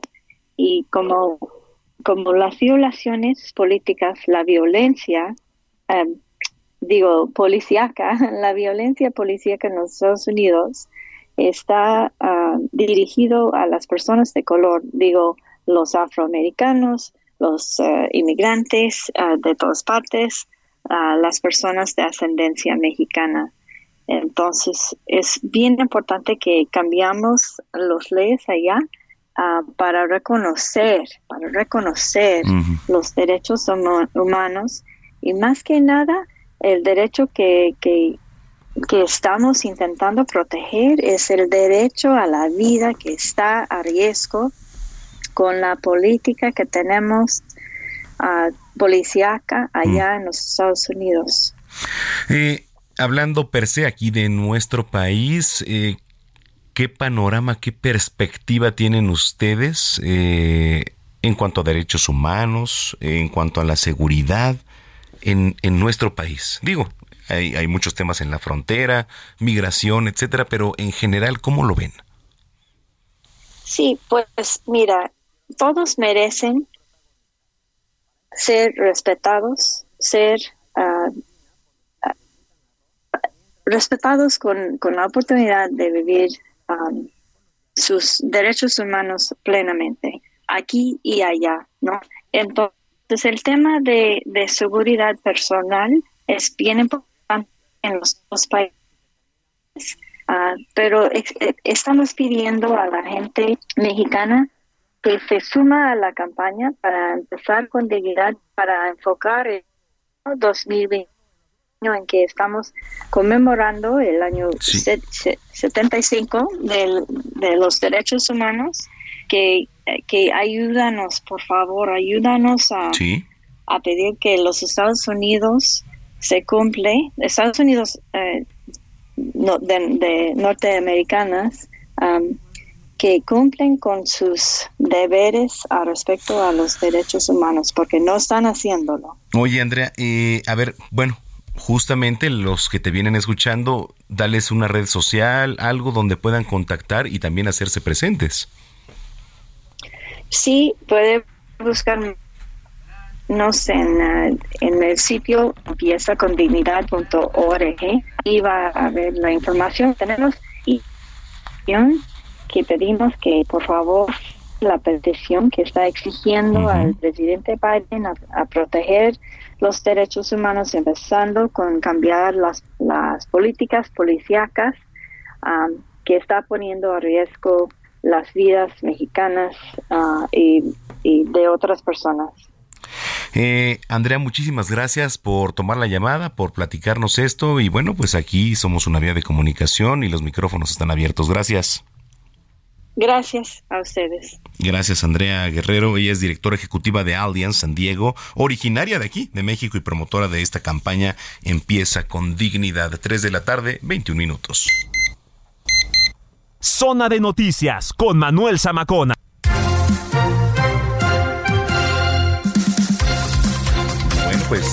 Gina Monroy está aquí en cabina, nos vienes a platicar. ¿Qué más cosas nos vienes a platicar, Gina? Así es, muy buenas tardes. Te comento que en Asamblea Informativa desde San Cristóbal de las Casas Chiapas, Claudia Sheinbaum resaltó que la Cuarta Transformación ha llevado a cabo la recuperación de Pemex, la construcción de obras históricas como el Tren Maya, así como el reciente rescate de Mexicana de Aviación, las cuales son una muestra de que el uso correcto de los recursos públicos es clave para el crecimiento de la economía del país y en especial de quienes menos tienen. Esto en los recorridos con las corcholatas. De información, Manuel. Eso es todo. Eso es todo, por Muy el bien. momento. Gina Monroy. Que por cierto, tú sabías que hoy es eh, 12 de agosto. Bueno, eso sí lo sabías. Sí, Eh, este, se celebra el Día Internacional del Disco de Vinilo. ¿A qué canción ponemos a ver, del disco de vinilo? A ver, Héctor, haz magia, por favor, ahí con. Vamos a corte con algo del disco de vinilo, por Ajá. favor, así. Lo que te venga el doctor psiquiatra, no sé, algo. Este, bueno, con la finalidad de divulgar y preservar, pues, la trayectoria de este formato clásico utilizado para, pues, escuchar música. ¿No? Oye, Que tú tienes, ¿no? Sí, sí, sí, Justo. justamente les iba a platicar. Yo tienes. tengo una consola de, pues, disco de, de vinil que me hizo favor de regalar la Major League Baseball, porque es edición especial. Ujú, está muy bonita. Entonces, este, y se escucha muy bien. ¿Y si Los tienes discos de vinil, sí, un par. Un par Un nada par. más. Entonces, mándenme unos, no sean así. O sea, digo, también no sean así. ¿no? Y este, bueno, esta creación del Día Internacional del Disco de Vinilo surgió en California, allá en Estados Unidos, en el año 2002, porque un grupo de personas que participaban en, pues, en un evento musical decidió rendir homenaje al disco de vinilo. Mira. Como un pues invento que ha preservado el patrimonio musical del pasado y que es muy padre, ¿no? Ver cómo la música. Oye, y aparte corre. son caros. Son caros, Sí, son pero caros. los diseños son muy bonitos de las portadas Sí. de cualquier disco de vinilo Sí. que me menciones. pudieras tener un disco de vinilo, ¿de quién sería? Ah, ya sabes de quién voy a Ay, decir. no. De Taylor Swift. Mejor por música, Héctor Viera, por favor. ¿Con Pero es que sí ya sabes. pausa? ah, no. ¿De ¿Ah, qué, sí? qué A ver, ¿con, música? ¿con quién? Ah, mira. No sé qué es, pero bueno, pues vamos a... Son los Beatles. Here comes the- ¿Cómo? Here comes, Here comes. Here comes the sun. De The Beatles. The Beatles. Bueno. ¿Y este vinil? Ah, mira. Nos Mira, vamos. hizo magia. Eh, nos vamos a la pausa con esto. Señoras y señores, está usted en zona de noticias. Regresamos con la última media hora de información. No le cambie.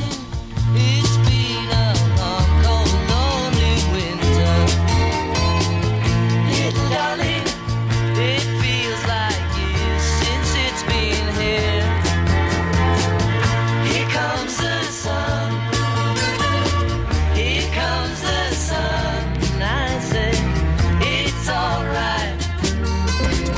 A una pausa y regresamos con Manuel Zamacona a Zona de Noticias.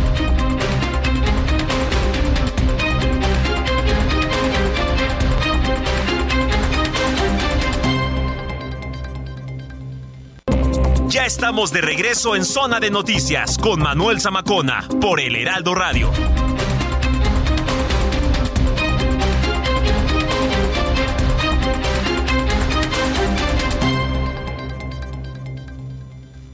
Toma un minuto y piensa en tu momento favorito. Esas vacaciones en familia, por ejemplo. Ahora piensa en las empresas y en los empleos que hay detrás. El de Juan que conduce autobuses. El de Mari que trabaja en el restaurante. Empresarios y colaboradores trabajamos para que a todos nos vaya mejor. CIRT, Radio y Televisión Mexicanas. Voz de las empresas. Consejo de la Comunicación.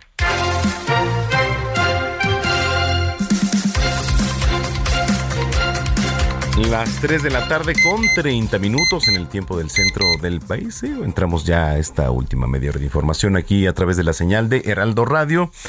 Me gustaría saber cuánto gasta usted, que nos viene escuchando, en los uniformes en útiles escolares, que por cierto la semana pasada le platiqué un poquito de un informe que saca la Profeco, de algunas recomendaciones de cuáles podrían ser, digo, a su manera de ver, un buen cuaderno, un buen lápiz, una buena pluma, pues que son útiles escolares que se utilizan, ¿no?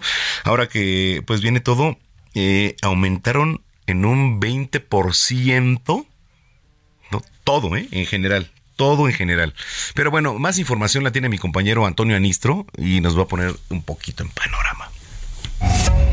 Padres y madres de familia ya están acudiendo a las papelerías a surtir la lista básica de útiles escolares para este próximo regreso a clases. Sin embargo, se han encontrado con precios más altos. Cada año se va incrementando más este, los precios y se va haciendo más difícil adquirir los útiles escolares. Hace un año cuando visitamos a Don Oscar en su papelería en Plaza Mesones en el centro de la ciudad, el cuaderno de rayas de 100 hojas costaba 45 pesos. Ahorita 45 pesos, incremento de 50%. Hoy subió 5 pesos. Ese se mantiene a 50. A 50 pesos. Sí. Lo mismo con otros productos, por ejemplo las tijeras pasaron de 7 a 10 pesos, el pegamento de un litro de 15 a 20, los colores de 24 piezas de 45 a 50, el sacapuntas de 3 pesos a 5, el juego geométrico de 80 pesos a 92, la pintura acrílica de 22 pesos a 25. Las mochilas también tuvieron un ligero incremento. Ese estaba a 45, subió a 50. En el local de Elia va al alza el material para forrar libros y cuadernos. Ahorita está subiendo el, lo que es el rollo de hule cristal para forrar los cuadernos, el contact. ¿Esos a andan? ahorita están en 165. ¿Y antes, ¿Y antes cuánto estaban el año pasado? 100, 135, 140, me acuerdo que estaba el año pasado. El que sí bajó fue el paquete de 500 hojas blancas. Su precio oscila hoy entre los 90 pesos y el año pasado fue de 120. Otro incremento esperado es en los uniformes de diario y deportivo. En 2022 el precio promedio rondó en los 1.200 pesos, esto sin contar zapatos ni bordados especiales en las prendas. La Cámara de Comercio de la Ciudad de México señala que el incremento en el costo de útiles escolares respecto al año pasado será de alrededor del 10%. Una familia gastará hasta 1.800 pesos por alumno de escuela pública. En las privadas el costo será aún mayor. En el ciclo escolar recién terminado algunas familias llegaron a pagar hasta los 6 mil pesos en útiles escolares y uniformes por hijo. Sí, hay un aumento de precios. Es- esto es algo que jamás va a frenar. Sabemos que la inflación es algo que siempre va a estar presente y que siempre va a haber factores que influyan en la oferta y la demanda de ciertos productos. Las recomendaciones de la Profeco para cuidar el bolsillo en este regreso a clases son comparar precios, reutilizar uniformes, además reutilizar cuadernos en buen estado, armar un presupuesto y tomar en cuenta la calidad del producto. Antonio Anistro, Heraldo Miria Group.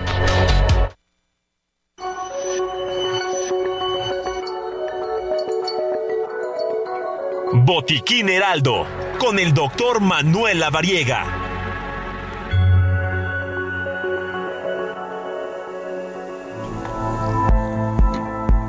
Bueno, pues eh, vámonos con un tema también ba- bastante interesante.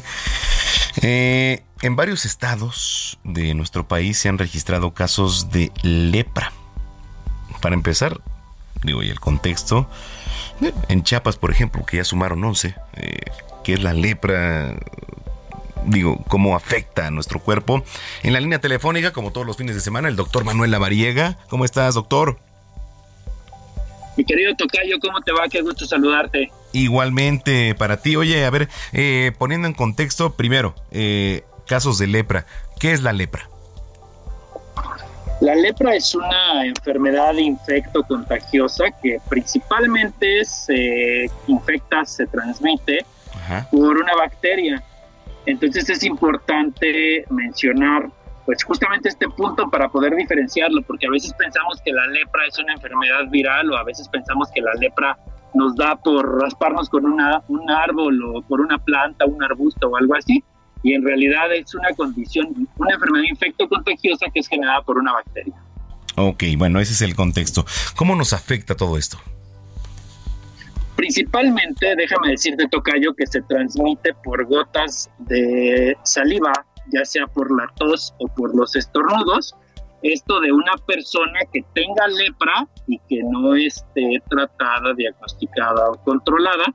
y esto pues nos genera una condición de síntomas relacionados principalmente de inicio a lesiones en la piel, que pueden ser como lesiones planas o elevadas y que no generan dolor ni tampoco generan un aumento de la temperatura local, es decir, no hay ni calor ni frío en la piel, pero posteriormente a ello empieza a evolucionar con síntomas de debilidad muscular, después genera adormecimiento en las manos, en los brazos y en las piernas, y posteriormente afecta a los nervios periféricos, que eso es la condición más severa, más grave, y eso puede llegar a generar discapacidad o incluso deformidades. Eh, ¿Es contagioso? ¿Se puede controlar? Es contagioso y afortunadamente existe tratamiento que se llama poliquimioterapia. Y esto es una combinación de medicamentos que se toman de manera prolongada, desde seis meses hasta un año o incluso más tiempo, dependiendo de la gravedad de la enfermedad. Afortunadamente, pues bueno, son muy pocos los casos que se presentan a nivel mundial y también aquí en nuestro país. Pero bueno, hemos estado por ahí escuchando casos sospechosos y casos que sí han sido confirmados. La mayor parte de casos se presentan en Guerrero, en Nayarit, en Sinaloa, en Michoacán, en Oaxaca, en Veracruz, en Chiapas, en Jalisco, en Tamaulipas y en Colima. Pero pues bueno, todos estamos pendientes y atentos principalmente de estos síntomas que te he comentado. ¿Qué recomendaciones eh, desde tu experiencia, Tocayo, doctor Lavariega, darías para lo que los que nos vienen escuchando? Este es un gran punto, Tocayo, lo que comentas, porque fíjate que es importantísimo pues eh, acudir al médico si se presentan síntomas de lesiones en la piel, que a veces como que no les damos importancia, a veces como que no les damos pues esa atención y decimos, no, pues es una ronchita o es eh, una lesión por X razón. Y podría ser lepra, eh, evidentemente no cualquier ronchita es lepra, eso es importante, no alarmar a la población, claro. pero sí saber que si existe una condición en donde se empieza a generar adormecimiento de estas lesiones y posterior a ello se presenten como estos aumentos de volumen donde están estas lesiones, pues acudir al médico para poder hacer el diagnóstico específico. Bueno, oye, la gente que te viene escuchando, alguna duda eh, donde le puedas solucionar y también, por supuesto, para que te contacte, hagan alguna cita, ¿dónde lo puede hacer? Claro, pueden encontrarme en mis redes sociales, ahí estamos atentos para cualquier duda. Básicamente estamos en todas las redes sociales o bien pueden visitar mi página web www.doctorlavariega.com Ahí subimos mucha información al respecto. Ahora con estos casos que están siendo sospechosos, estamos subiendo información también a esta página web y a las redes sociales para que estén atentos y con todo gusto cualquier duda estaremos atentos. Bueno, pues eh, gracias. Nos escuchamos mañana, Tocayo. Claro que sí, buen provecho y excelente tarde para todos en cabina y un fuerte abrazo para ti. Igualmente, sí, por cierto, provecho a todos los que están comiendo a esta hora de la tarde cuando son las 3 de la tarde con 39 minutos, ya llueve en muchas zonas de la capital. Sigue a Manuel Zamacona en Twitter e Instagram, arroba Zamacona al aire.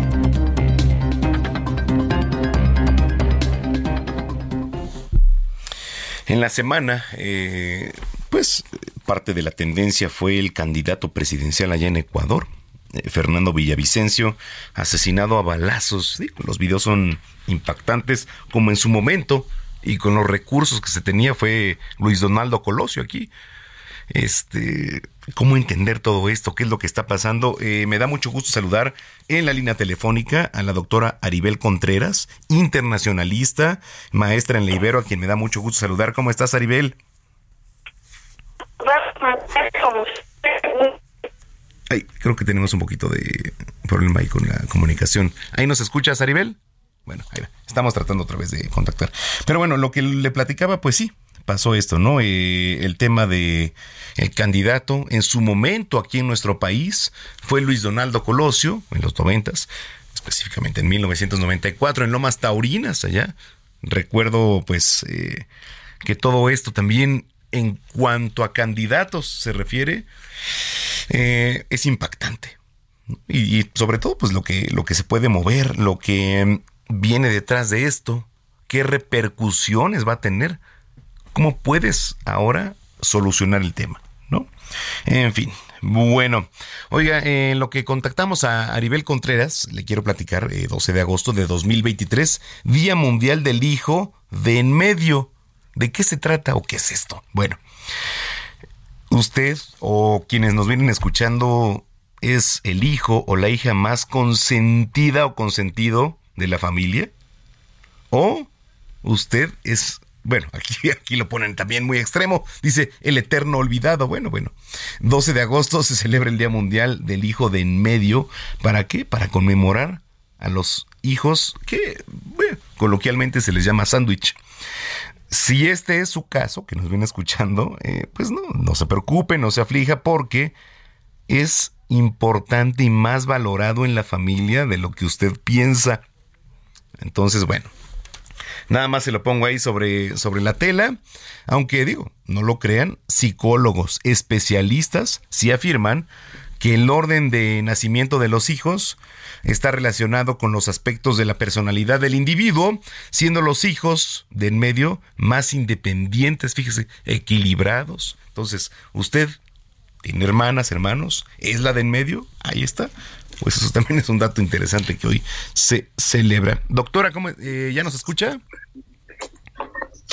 Yo te escucho perfecto. Ustedes no me escuchaban, pero parece ser que ya estamos conectadísimos, Manuel. Ya estamos. Eh, ponía sobre la mesa el tema eh, del candidato presidencial allá en Ecuador, de Fernando Villavicencio. Las imágenes son pues impactantes, pero pues vienen muchas cosas, sobre todo detrás de esto. ¿Cómo comenzar a hablar del tema, doctora? Fíjate, Manuel, que me parece que es importante poner sobre la mesa, iniciando esta conversación, de que Ecuador, al igual que muchos países de la región de América Latina y el Caribe, han eh, avanzado terriblemente en cuestión de sus tasas de homicidio. El año pasado, de acuerdo a Insight Crime, eh, estaba considerando y evaluando que Ecuador aumentó un 26% en cuestión de homicidios y de hecho eh, eh, está como el cuarto país más álgido con una mayor tasa de homicidios comparado con el resto de la región. Yo creo que eso es un dato importantísimo que hay que comenzar eh, resaltando Manuel, aunado, por supuesto, pues a esta gran polarización que caracteriza la región, donde o es gobierno de derecha o es gobierno de izquierda y donde la sociedad está totalmente dividida al interior ante la llegada de Guillermo Lazo, ante e, esta eh, tendencia o esta corriente de la base electoral que todavía sigue extrañando al correísmo, es decir, a Rafael Correa, eh, y, donde terriblemente la corrupción ha avanzado. Es un cáncer que ha carcomido las altas esferas de Ecuador, ubicando al país en la posición 101 de un total de 180 países evaluados, Manuel, por parte de Transparencia Internacional. Yo creo que estos datos son contundentes para entender por qué este eh, pues ex candidato, ¿verdad? Eh, Fernando Villavicencio, estaba justo poniendo la el dedo en la llaga abordando el tema de la corrupción y abordando el tema de cómo el crimen organizado ha escalado y llegado a las más altas esferas eh, políticas y empresariales de Ecuador, Manuel. Así tan fácil, así sin, digo, las consecuencias pues ya vendrán, ¿no? No, no sé cuáles sean, pero en su momento pues fue colosio aquí en, en, en nuestro país, pero qué tan fácil es, por ejemplo, allá en Ecuador, digo, siendo un personaje de un peso político importante, que llegue alguien y haga este acto es impactante. O sea, en dónde estamos. Eh, o también ellos saben qué consecuencias traen o no traen, sobre todo. Sobre todo, ¿sabes qué pasa, Manuel? Que a mí lo que me preocupa es que si ya esta va a ser la tendencia y, lo común, pues no olvidemos que hay el próximo 20 de agosto segunda vuelta de elecciones en Guatemala, donde ah, está muy reñido. Tienen elecciones también en octubre, eh, primera vuelta en Argentina. El año que entra tenemos elecciones en México. O sea, no es posible que la política eh, vinculada al crimen organizado se apodere del voto, se apodere de la democracia y entonces estemos hablando de escenarios verdaderamente catastróficos, como ya en nuestro país hemos visto eh, en elecciones pasadas, ¿no? En elecciones eh, locales y estatales. Entonces, yo creo que esto es algo muy importante que tenemos hoy que tener en nuestro radar, de que ese escenario no es ajeno a Ecuador. Estamos viendo cómo eh, inclusive en El Salvador la gente le apuesta a un personaje que aunque se auto ha denominado Nayib Bukele como el dictador más cool o sea, el más buena onda de, del mundo, eh, la gente prefiere tener alguien que viole los derechos humanos, que ponga estados de excepción, es decir, que se suspendan las garantías constitucionales a cambio de tener seguridad, de tener tranquilidad, de que la gente pueda salir a la calle y no salgan, que los avientan al metro a cuchillazos eh, sin deberla ni temerla. Eh, o sea, eso es lo que ahora también estamos viendo, donde la gente dice, prefiero ceder mis libertades, pero poder tener eh, la garantía de salir a la calle eh, en, las horas que el gobierno me diga, pero no estar en este escenario catastrófico como lo es Ecuador y donde el 20 de agosto, es decir, de mañana en ocho, van a tener elecciones. Y la apuesta, Manuel, es eh, que Luisa González, que tiene el respaldo de Rafael Correa, pueda eh, apoderarse de, de, la base electoral eh, dura y donde la verdad es que es una tragedia lo que se está viendo alrededor del mundo ante estos fenómenos, movimientos o jugadas políticas que, que hemos estado viendo en diferentes eh, lados del, mundo. Me gusta mucho cómo lo explicas, este siempre, doctora, si lo permites, esta semana vamos a estar ahí en, Heraldo Televisión para que aceptes una invitación este y, seguir platicando del tema, porque es bastante importante eh, entender todo esto, así que pues si lo permites, este te hago una invitación en la semana para Heraldo Televisión.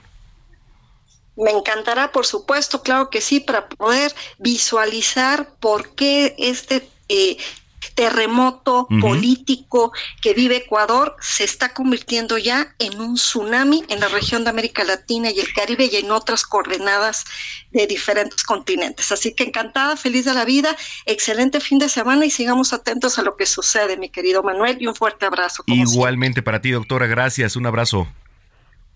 Hasta pronto. Hasta pronto, doctora Aribel Contreras, internacionalista, maestra en la Ibero. Bueno, pues quién mejor que ella que siempre nos platica todo el panorama y el contexto internacional en palabras eh, sencillas, entendibles. Lo que está pasando es impactante a nivel mundial. Bueno, son las 3 de la tarde ya con 48 minutos en el tiempo del centro. Zona de noticias, el epicentro de la información.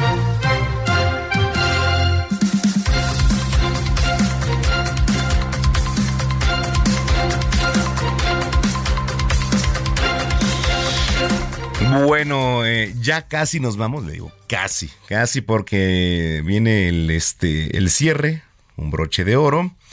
Oh, ya le platiqué que es Día Mundial del Hijo de en medio, que no se me hizo tampoco una efeméride que, por la cual, con locos, Día Internacional del Disco de, de vinilo, este, Día Mundial del Elefante, este, ¿de, ¿de, qué se vuelven a reír? Es que, o sea, digo, mira Gina, ¿eh? Se está riendo. No sé de quién, pero se está riendo. ah, ya, ya sé cuál me faltaba. Día Internacional de la Juventud. Muchas gracias, gracias. Manuel Zamacona, gracias. Aquí estamos. Día Mundial de la Juventud. El 12 de agosto. Eh, se celebra este día una fecha pues promovida por la ONU que busca conseguir la participación de las los jóvenes pues en todos los ámbitos de la sociedad para solucionar que los desafíos a los que la juventud se enfrenta cada día. Nos enfrentamos.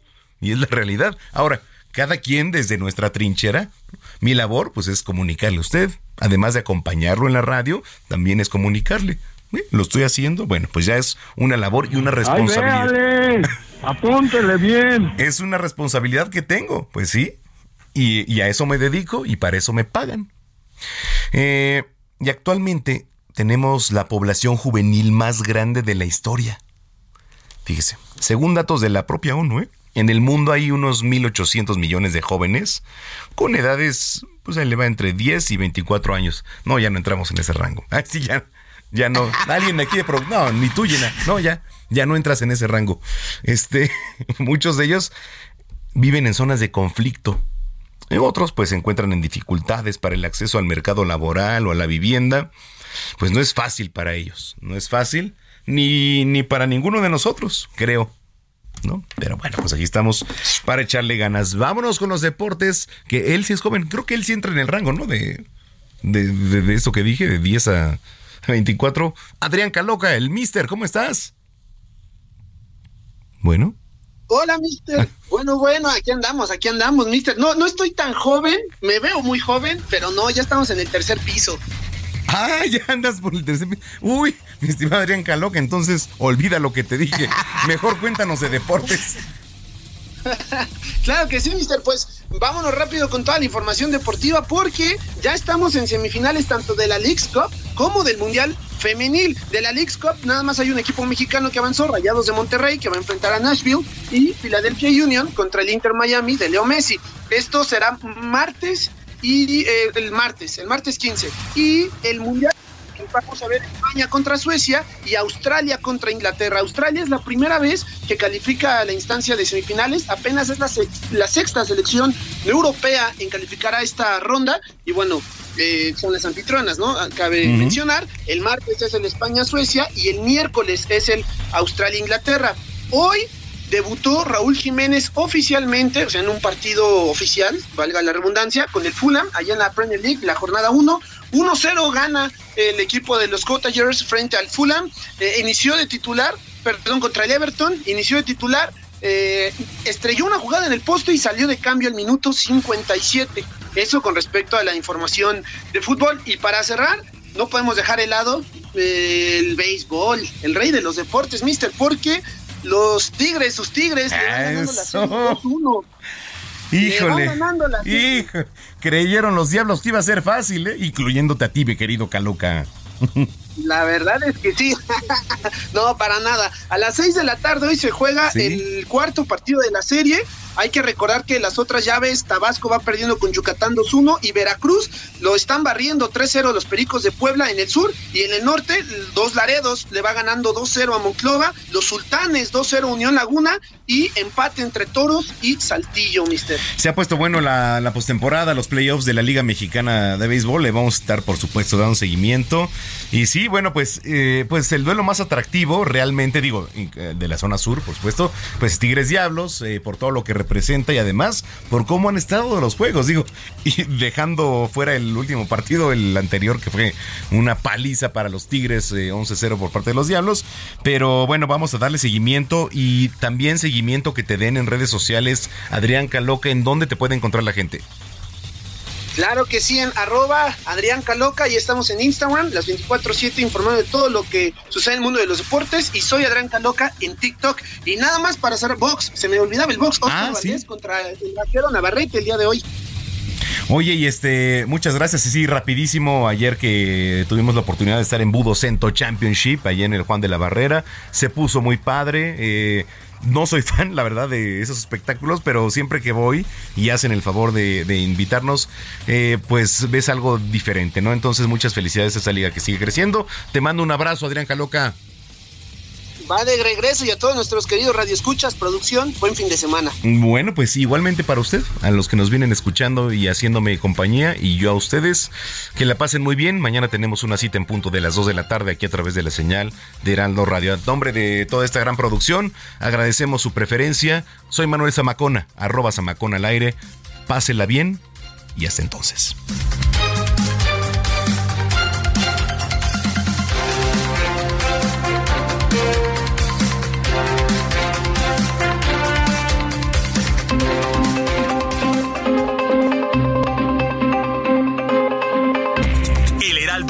Presentó Zona de Noticias con Manuel Zamacona.